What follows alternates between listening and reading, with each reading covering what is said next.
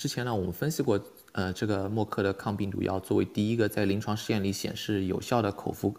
呃，抗新冠的呃抗病毒药呢，呃，当时主要讨论它表现出来的有效性，比如说它在临床试验里面显示出来降低住院或死亡风险接近百分之五十，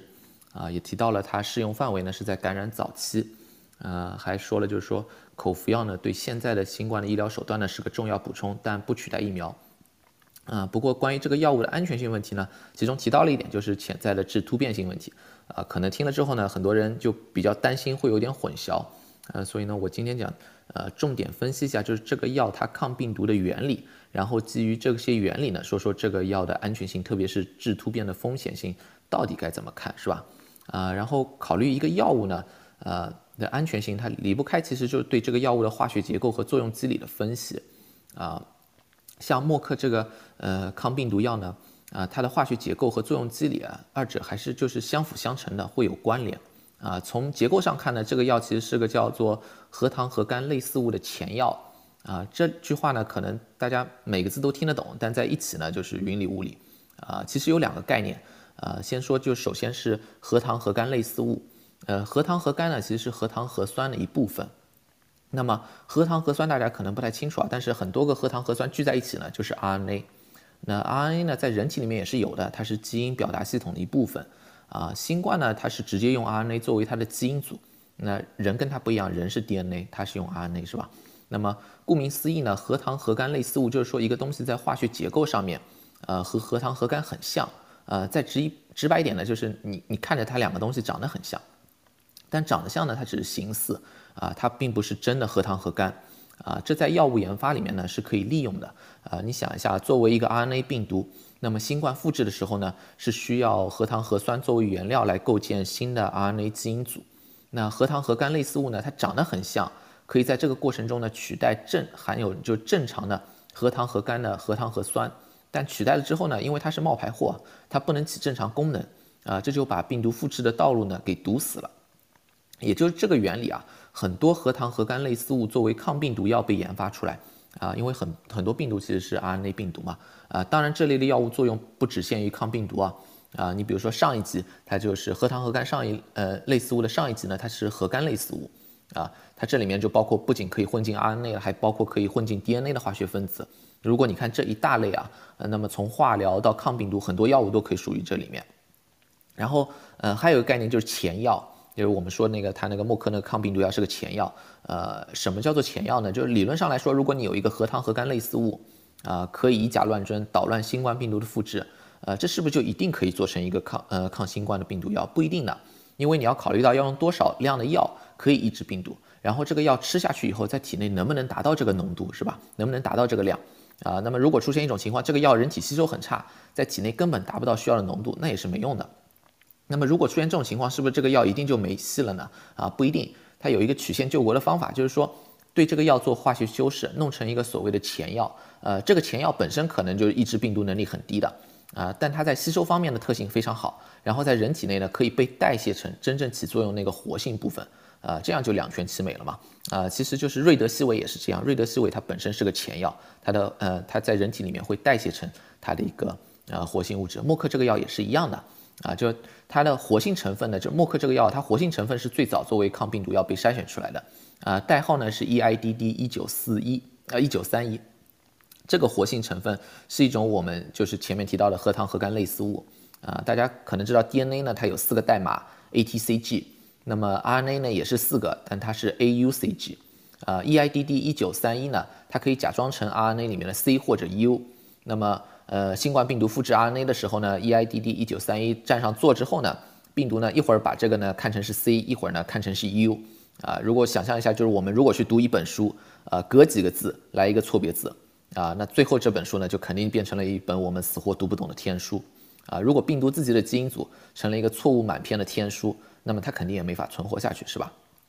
啊，可就像提到的，就是说，如果你把 EIDD 一九三一直接做成药出来。啊，吃下去没法在人体达到有效浓度，所以科学家呢就在这个基础上合成了默克的这个抗病毒药，啊，但进入人体后呢，实际起作用的会是那个 EIDD 一九三一，最后会代谢成那个，啊，然后明白了它这个结构和作用机理呢，我们再考虑基于这些信息，呃，这个药物的安全性该怎么研究，首先呢，就是说，呃，这个药物的安全性就不光是这个分子它本身的一个问题了，你要考虑到它最后体内形成的活性成分，呃，E E I D D 一九三一，它的那个就是安全性你要考虑进去。然后呢，呃，你最后起作用的作为一个核苷类似物，我们要考虑这类药物以往研发的时候，啊，常常要考虑的一般的那个安全性问题。啊，这两点呢也引入了就是我们提到的那个致突变的问题。对于一个核苷类似物啊。呃，导致导致突变的可能性是要考虑的。为什么呢？就是当一个分子可以在病毒的基因组里引入突变时，自然也要想到这种能力是不是只限于病毒，是吧？那人体的细胞也有基因组，是吧？呃，有些细胞它也是需要分裂复制的，不是说我们人体的细胞都不需要呃分裂复制了。呃，这个复制过程中就有基因组的复制复制。那么一个核苷类似物会不会也干扰我们人体基因组的复制？啊，是必须要考虑的。啊，然后呢，就是说，就是默克这个。呃，口服的抗病毒药是不是有突变性呢？你要把那个 EIDD 一九三一有没有突变性考虑下来啊，特别是要根据药物的代谢分布，如果它这个药吃进去之后很快全部代谢成这个 EIDD 一九三一的活性成分，那么主要需要明确的反而就是说 E 二 EIDD 一九三一的它这个在它这个浓度下的一个致突变性风险啊。然后这里要提一下，就是说呃，核苷类似物的致突变性风险要考虑啊，但是不同的核苷类似物呢，因为它机理的不同会有差异的。啊，你比如说 HIV 呢，它作为逆转录病毒，它的逆转录酶呢结构非常特殊，呃，跟人体的那些蛋白呢都非常不一样。你在研究针对 HIV 的核苷类似物药物的时候呢，呃，可以利用这个结构特殊性，啊，做出对人体风险很小、对 HIV 杀伤性很大的药物。然后呢，有些核苷类似物可能它的那个选择性比较差，啊，它对人体也有伤害。呃，但这时候呢，其实这些药物呢，可以更加适合做成化疗药物啊，因为那些药呢，你想化疗它针对什么？针对癌细胞，癌细胞呢就是属于它本身是人体细胞啊，所以呢它基因复制什么的都跟人体一样，是吧？呃，但是呢它属于分裂特别多，分裂特别快啊，你如果是使用一个就是核苷类似物，选择性比较差，那么可能优先杀伤的会是这些细胞，呃，然后不是人体的正常细胞啊，这些突变的风险呢，它其实是可以根据它的药物机理，呃，然后哪些细胞更敏感。来分别做针对性的实验，呃，来研究的这个不是说就是说，呃，我们做出一个药，呃，以后再慢慢来看，其实在做的过程当中就可以做很多研究，啊，来确认这样的一个风险。那么像默克这个，它这个呃致突变风险被提出来呢，其实也不是说现在才看到，他说基于之前对 EIDD 一九三一的研究，啊，然后呢，既然核苷类似物要考虑突变风险，呃，他在研究这个就是它这个活性成分的时候就做了相关的实验，啊，那。嗯，那些实验呢，其实有很多方法可以做啊，大致可以分为两类，一类是体外实验，主要就是看一个药物能否导致，比如说细菌或者细胞系在培养过程中发生突变；另外一类呢是动物实验，也就是给小鼠啊这种实验动物吃药，看看是否在动物身上有突变发生。那么在 EIDD 一九三一的研究当中呢，呃，科学家是发现，在体外培养的时候，如果细胞里面加入这个药物，呃，是可以引发突变的。啊，不过根据默克现在的声明，他在动物实验里面，他去做动物实验没有观察到这个现象。那么你看到不同的实验，有的引发突变，有的说没有，该信哪一个？实际上不是说就是信哪一个，因为对于致突变的研究啊，不同方法做出来不一样是很常见的。很多抗 HIV 的呃药物啊，它不同实验做出来都是不一样的啊。我们比较这些的时候呢，呃，它其实是呃是考虑就是说呃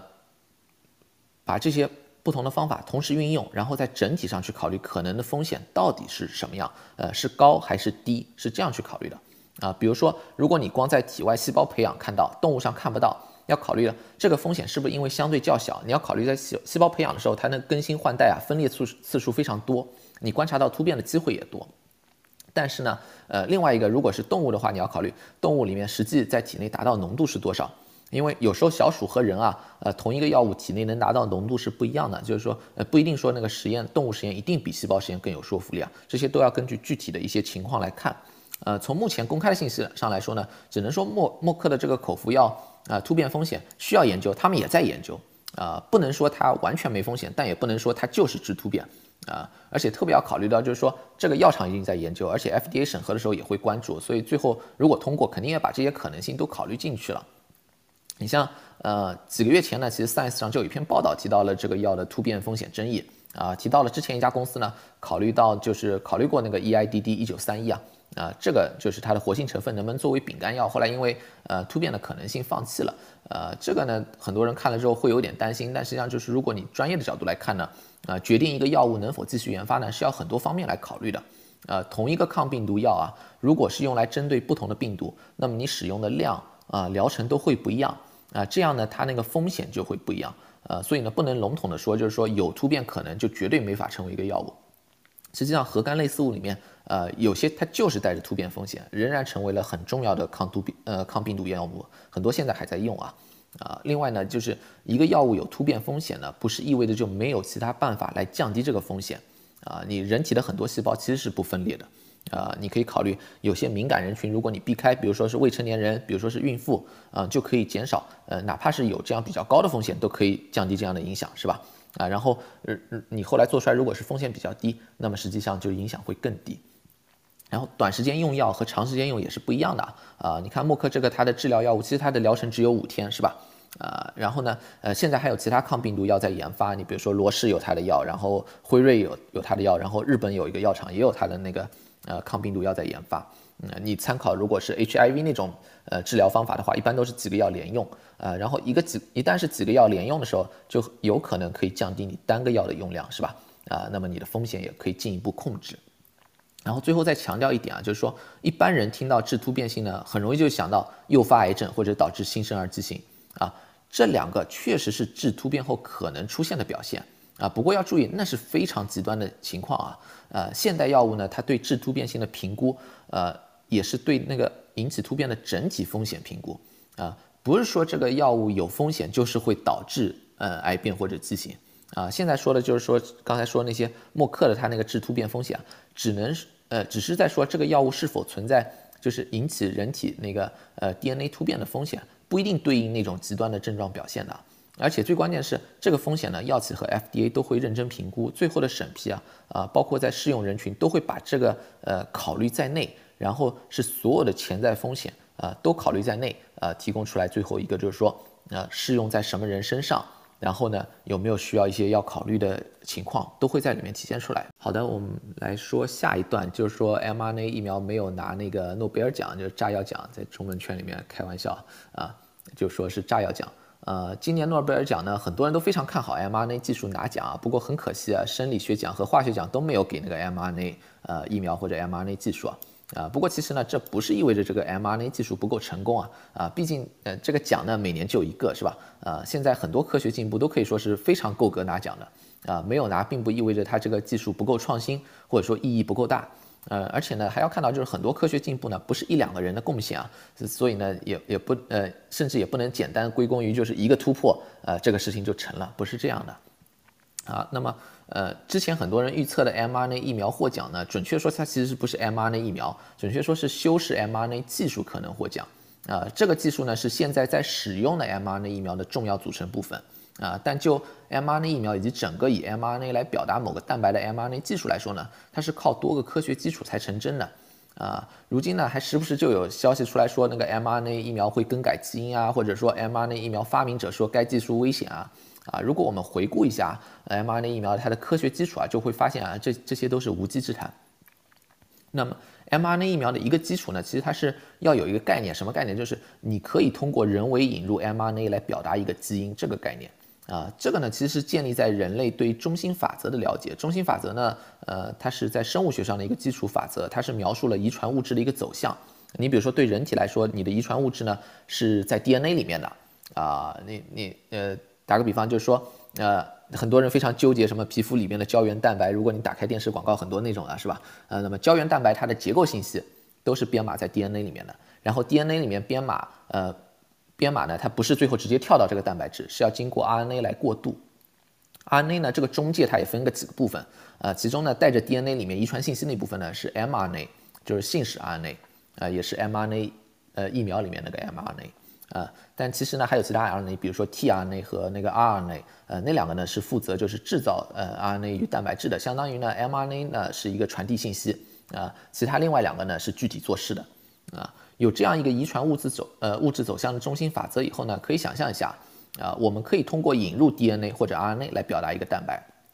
比如说那些医美广告都是告诉你说注射胶原蛋白怎么怎么样啊。如果根据中心法则考虑啊，你可以想象往细胞里面引入带有胶原蛋白呃基因的 DNA 或 RNA，然后呢，细胞引入这个基因编码呢为模板，它可以自己去制造，是吧？啊，就是授人以鱼，授人以渔嘛，是吧？一个是教人打鱼，一个是教人那个给你一条鱼，是吧？啊，通过 mRNA 来表达基因呢，是 mRNA 疫苗的一个概念基础。呃，这个想法很好，为什么？就是说，呃，其实我们接触比较多的呢，可能是以 DNA 为载体，呃，来表达外源基因，这个已经有很广泛的应用了。就是比如说，那很多那个呃一型糖尿病需要那个胰岛素，是吧？那么现在胰岛素的生产，呃，都都是通过这样一个，就是说，它一般是很多细菌可以就就可以生产，这里面就是引入这个呃 DNA 为载体，把这个胰岛素基因引入到细菌，让细菌去生产。然后还有现代农业的支柱啊，就是争议也很多的转基因作物。啊，这里面都是拿那个去把 DNA 给引入，外源 DNA 给引入。但是，一些情况下呢，用 mRNA 呢来表达基因呢，要比引入 DNA 来表达有优势。啊，比如说呢，如果你 DNA 呢要作为一个载体，在人体内表达一个基因就复杂很多。啊，因为呢，我们往往在就长期和短期表达之间呢，没法找到平衡。啊，大家可能也听过一个概念叫基因治疗。理论上来说呢，基因治疗呢，我们希望是一劳永逸的，你直接把导致疾病的基因修好，啊，一次永久解决问题。但实际上，真的实践的时候呢，复杂很多。呃，不是像一些人想象的，就是说吃了转基因食物，人也变成转基因。人体呢，真的是不会直接吸收一个 DNA 片段的。你必须要找一个运输工具，让人体细胞接受外源 DNA。啊，现在实际上主要利用的呢是病毒载体。啊，这里面呢就变成涉及到一个载体本身的安全性，因为它毕竟是一个病毒，是吧？你要考虑到这个是不是可控的。啊，总之呢非常复杂啊，最后的结果呢就是有时候我们想一劳永逸的时候呢，外源基因输入之后啊，通过病毒载体输入之后啊，它的随着时间啊，它表达越来越少了啊，最后就不管事了。然后另外一些时候呢，这些运输 DNA 的载体呢又搞出一些长期问题，比如说它这个病毒跑到了不该去的地方，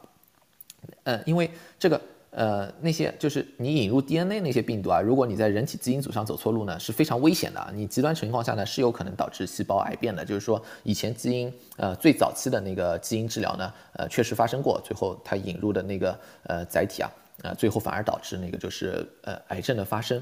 啊。那相比之下呢，mRNA 起作用的地方呢，它其实在细胞质，它和 DNA 呢要到细胞核不一样，它属于在细胞呢靠比较外面的部分啊。不会有影响人体基因组的风险，所以说那些改变基因组的那个是胡说八道了啊。然后呢，它进入细胞的路也短一些，因为细胞核呢更高中心一些啊，所以呢它难度也也降低一些。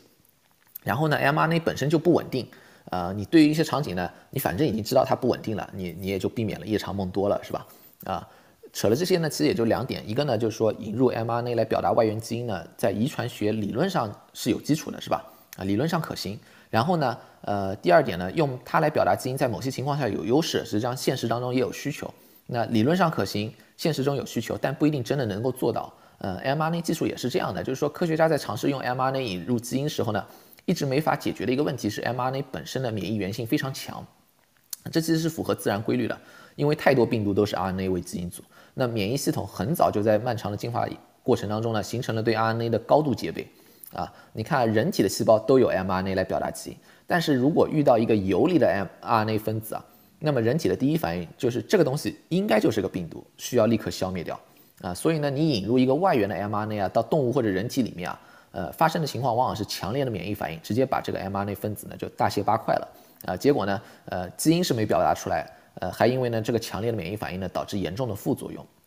啊，这里面多解释一点啊，这里说的就是强烈刺激免疫反应的免疫原性呢，是指刺激先天免疫系统。啊，现在的 mRNA 疫苗呢，我们也说它免疫原性很好，但它是是在那个适当刺激先天免疫系统的情况下，啊，成功过渡到下一步，就是刺激刺激抗体这样的后天免疫系统。啊，这样呢能形成良好的免疫记忆。啊，像过去 mRNA 啊那种免疫原性啊，呃，它是连后天免疫的门都没有摸到啊，直接就是先天免疫的过激反应。呃，如果换到新冠疫苗的情况，相当于是打了之后，那个人高烧不退，最后呢一点抗体都没有形成，然后疫苗呢已经被降解了，它是那种情况，是吧？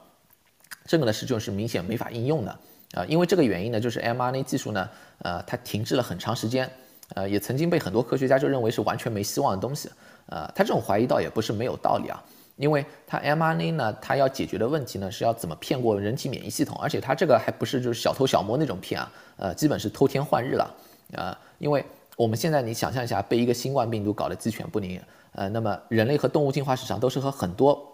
病毒不断斗争后才存活下来的，是吧？你这个斗争的过程中，呃，能依靠的基本就是免疫系统嘛。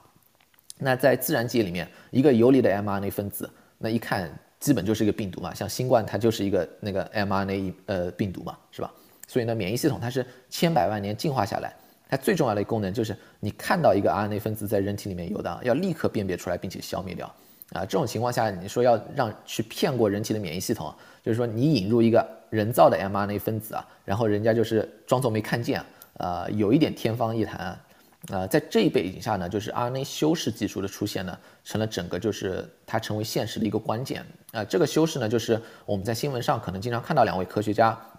呃，Kathleen 呃，Carico 和那个 Drew Weissman 他研发出来的。呃，之前呢，诺贝尔奖颁发给他们两位的呼声呢也是非常高。呃，其中呢，就是呃，Kathleen 那位科学家呢，他经历比较波折啊。呃，有过那个申请基金被拒啊，差点失业啊，等等。呃，然后因为这些呢，现在看起来非常传奇，所以呢，也被很多媒体就渲染报道过。啊，不过这些报道有有时候就忽视了，它挫折背后实际上对应的就是 mRNA 技术本身当时的一个困难。呃，你比如说以申请科研基金为例啊，在当时的情况下，已经有不少科学家尝试了以 mRNA 为载体来表达基因，然后以这种表达的基因的方式作为药物递送啊。但就像之前说的，人体不感冒，你送过来一个，他砍掉一个。啊，作为基金评审的人，你自然要考虑这类项目项目是不是在做无用功。然后另外要说，就是说，Kathleen 他作为科学家，也不是说他就是说就觉得别人都是笨蛋，是吧？就就我这样，就这个我就认为他绝对可以。呃，他不是说在简单重复之前的那个就是 mRNA 的合成递送，啊，觉得这样就你重复一下就能成功。呃，他是认识到之前的方法是有问题的，就是说如果不解决这个 mRNA 强烈的那个免疫原性啊，用 mRNA 引入外源基因是不可能实现的。所以他和 Drew Weissman 合作的时候啊，呃，最后他很快就转向，就变成就是说他的研究重点是如何降低 mRNA 分子的免疫刺激性。然后在2005年的时候，他们发现如果把 mRNA 上面的 U，也就是说中文翻译过来就尿嘧啶，呃，做化学修饰，然后变成假尿嘧啶，那么 mRNA 分子就不再强烈刺激免疫细胞。呃，这个发现呢就是 mRNA 修饰。呃，这项技术呢就是莫德纳、BioNTech 啊他们的疫苗都在使用，就是说现在反正获批的 mRNA 疫苗都在使用。啊，不过要注意啊，也不是所有人都认为 mRNA 修饰是必须的啊。比如德国另外一家公司 Qvac，他就觉得可以通过减少那个尿嘧啶，减少那个 U 的数量啊，就解决这个问题了嘛。因为是那个呃导致它那个免疫原性强。然后美国这里呢有一家公司叫 Translate Bio，最近呢被那个赛诺菲收购了。呃，它呢是通过呃 mRNA 的其他结构结构优化啊，他们认为呢就是这些呢都可以解决 mRNA 的免疫原性问题。当然，至少现在大规模使用并且取得成功的 mRNA 疫苗，呃，证明了就是说 mRNA 修饰是非常可有效可行的手段，是不是唯一手段我们不知道，但是至少这个是非常有效可行的，啊，然后解决了这个免疫原性问题外呢，mRNA 的技术成功呢，其实还仰赖其他很多科学突破啊，比如说你怎么把 mRNA 分子有效递送到人体内，啊，你直接把一个 mRNA 分子送到人体内，那个效率会非常低啊，啊，那个人体细胞不太会吸吸收的会非常少。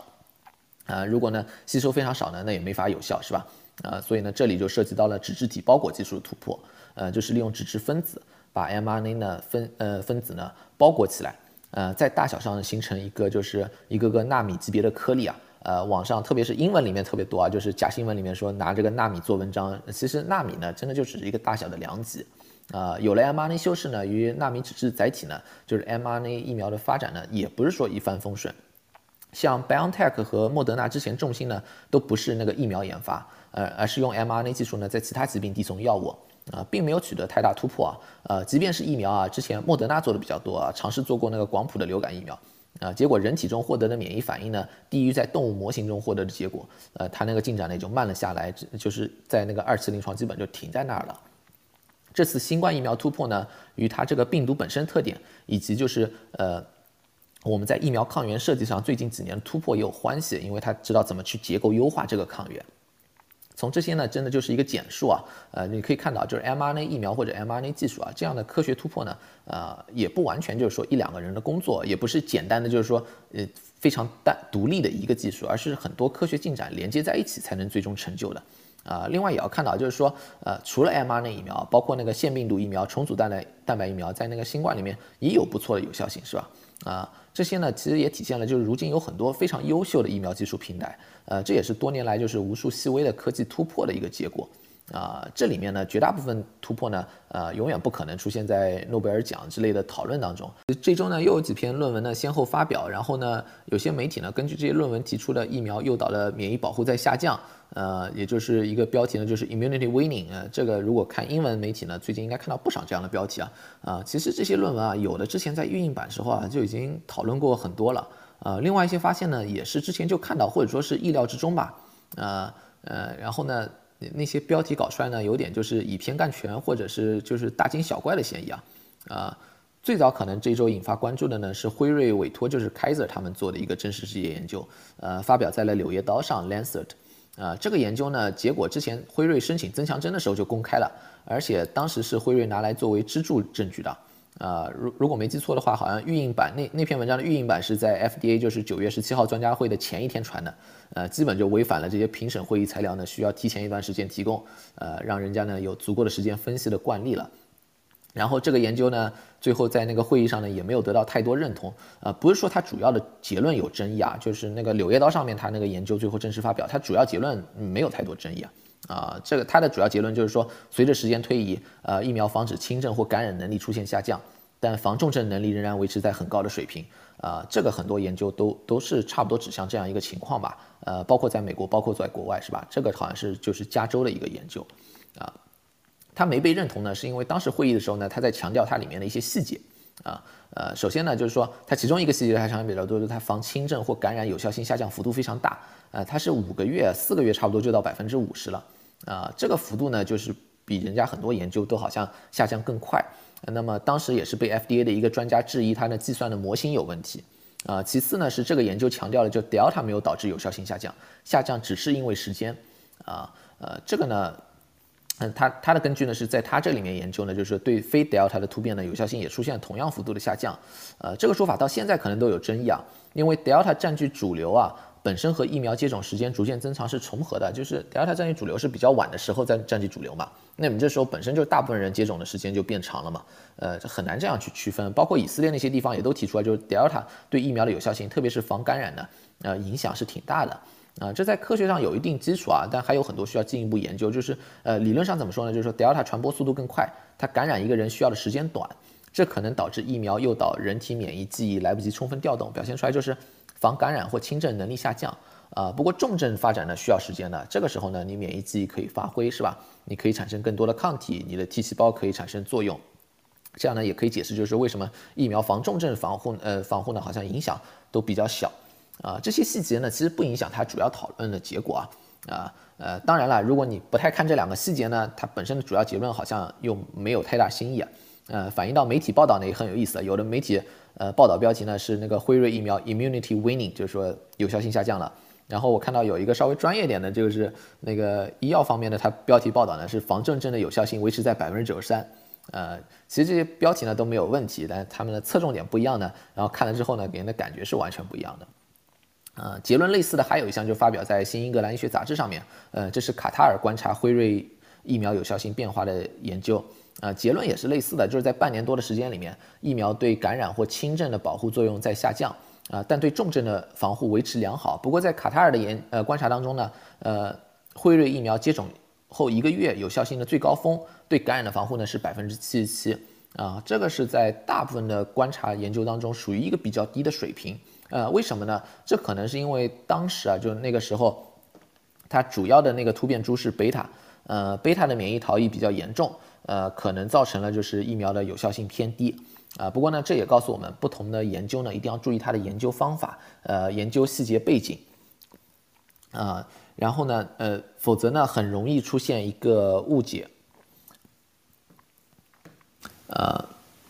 除了这两项研究呢，还有一个就是意大利的新闻，意大利截止就是八月二十九号，有两千九百万人接种了两针 mRNA 疫苗，呃，这里面呢，包括了辉瑞和莫德纳。呃，根据他们的卫生部门的跟踪研究呢，在普通人群里面没有观察到疫苗防感染有效性下降。啊，七个月后呢，对它它都不是六个月，是七个月后，对防感染的有效性维持在百分之八十九，防住院呢百分之九十六，防死亡百分之九十九。啊，不过在免疫抑制人群，就是你下面去区分，呃，接种二十八天就出现有效性下降。呃，下降程度呢，根据具体的免疫抑制情况不同的有区别。然后对于有基础疾病但不是免疫抑制的人。呃，接种后一个月防感染有效性百分之七十五，呃，七个月呢百分之五十二，呃，八十岁以上啊，那个年龄非常高了，以及养老院中的人呢，有效性有下降，但是呢，防感染呢仍然维持在百分之八十以上。啊，意大利这个结果呢和 CDC 的一些研究呢是嗯不太一样。首先呢，他没观察到防感染有效性下降。啊，即便一些特殊人群有下降，和美国观察到也不太一样，因为美国观察到是年龄高的下降明显。啊，根据意大利呢，则是基础疾病更明显。啊，比较遗憾的是呢，这个我只看到一个新闻，它没有发表成论文，所以呢不太好确认细节。啊，但这种矛盾的研究啊，其实恰恰就告诉我们，啊真实世界分析疫苗有效性的复杂性。啊，这里面有一个原因提出来也挺有意思，就是说可能意大利很长一段时间都维持比较严格的口罩令和其他措施。啊，这些可能造成了与以色列、美国这里数据的差异。实际上也就是说人的行为差异，呃，可能会影响我们看到疫苗的有效性。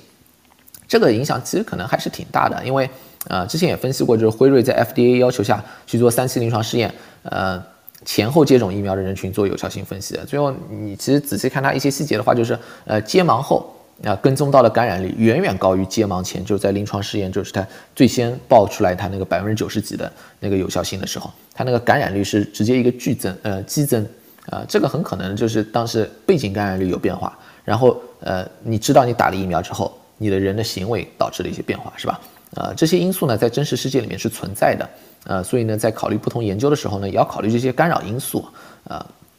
关于免疫力的下降呢，《新英格兰医学杂志》上还发表了一个以色列的抗体跟踪研究，这个好像最近报，呃，也提出来很多啊，它也是说就是那个 immunity waning，啊，发现呢，在接种半年时间里面呢，抗体以及综合抗体，就是总抗体和综合抗体都有下降。啊，这个也是可以预计的，呃，但这项研究的一个强势呢，是它的人员非常多，啊，可以说呢，确认了以前观察到的一个抗体的下降曲线，比如说他观察到总抗体下降曲线比较稳定，中和抗体呢一开始下降快，后面比较稳定，啊，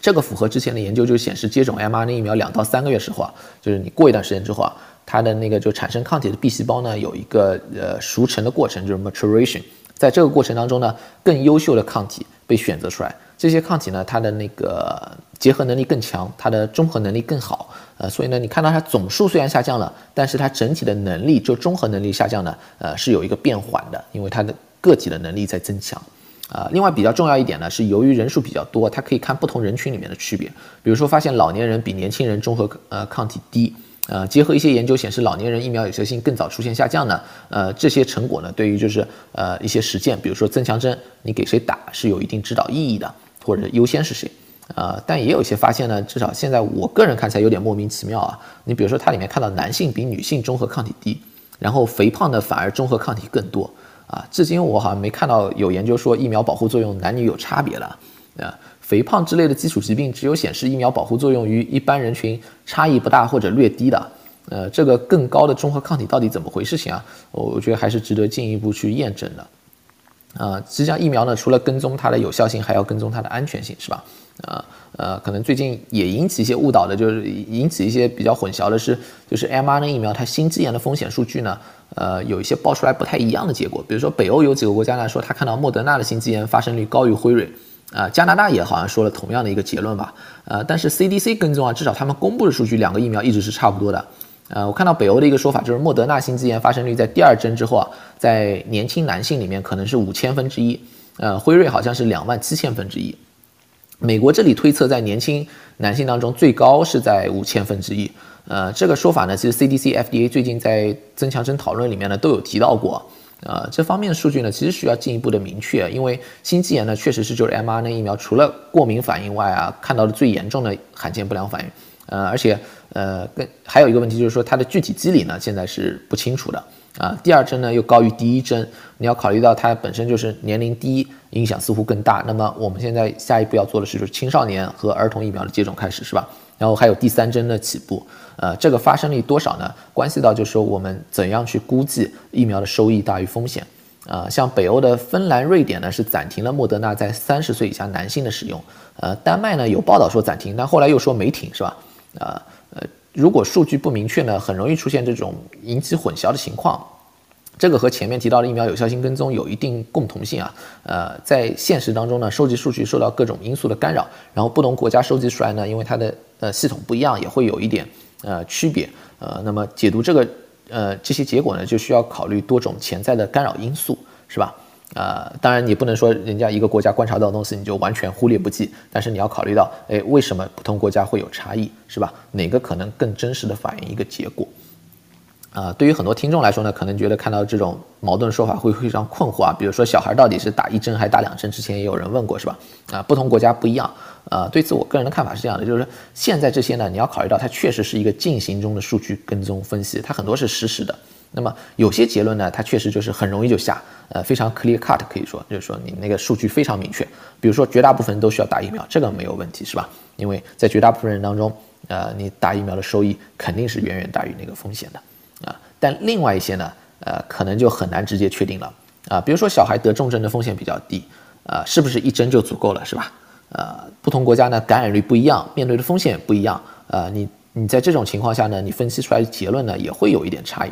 啊，但总体来说啊，就是即便具体结论有所差异，因为现在和以前时代不一样，以前时代可能就是美国发生的事情，你可能只看到美国的，呃，你你你欧洲如果是打一针，你根本就不会知道。那么现在你经常看到，哎，人家怎么跟我们不一样，是吧？都在想人家是不是更聪明一点，我们更笨一点，啊，这里面呢就是不同情况不一样。然后很多时候实际上就大部分情况下啊，到具体的政策推荐啊。各个国家呢都是在自己的国情下，呃，他选择一个比较稳健、比较保守，也是比较正确的选择，所以呢也也不必太担忧啊，就是说你你看到人家好像跟我们不一样，就觉得人家是对的，我们是错的，呃，不是这么回事情。